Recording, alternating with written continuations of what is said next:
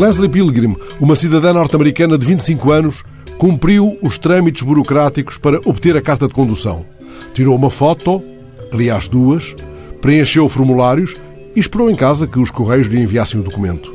Quando a carta chegou, Leslie reparou que a foto mostrava o rosto dela, sim, mas coberto por uma máscara.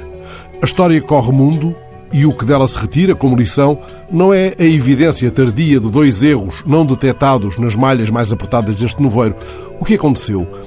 Leslie tirou duas fotografias, uma sem máscara, outra com, tendo enviado a foto errada. E os serviços, tanto expediente acumulado, tanta pressão, carimbaram assim, tal qual, porque um rosto tapado com máscara anti-Covid é, nestes dias, um rosto vulgar, socialmente adequado, normalizado, até porventura para a vigilância eletrónica. A barragem biométrica tem recursos ilimitados? Terá.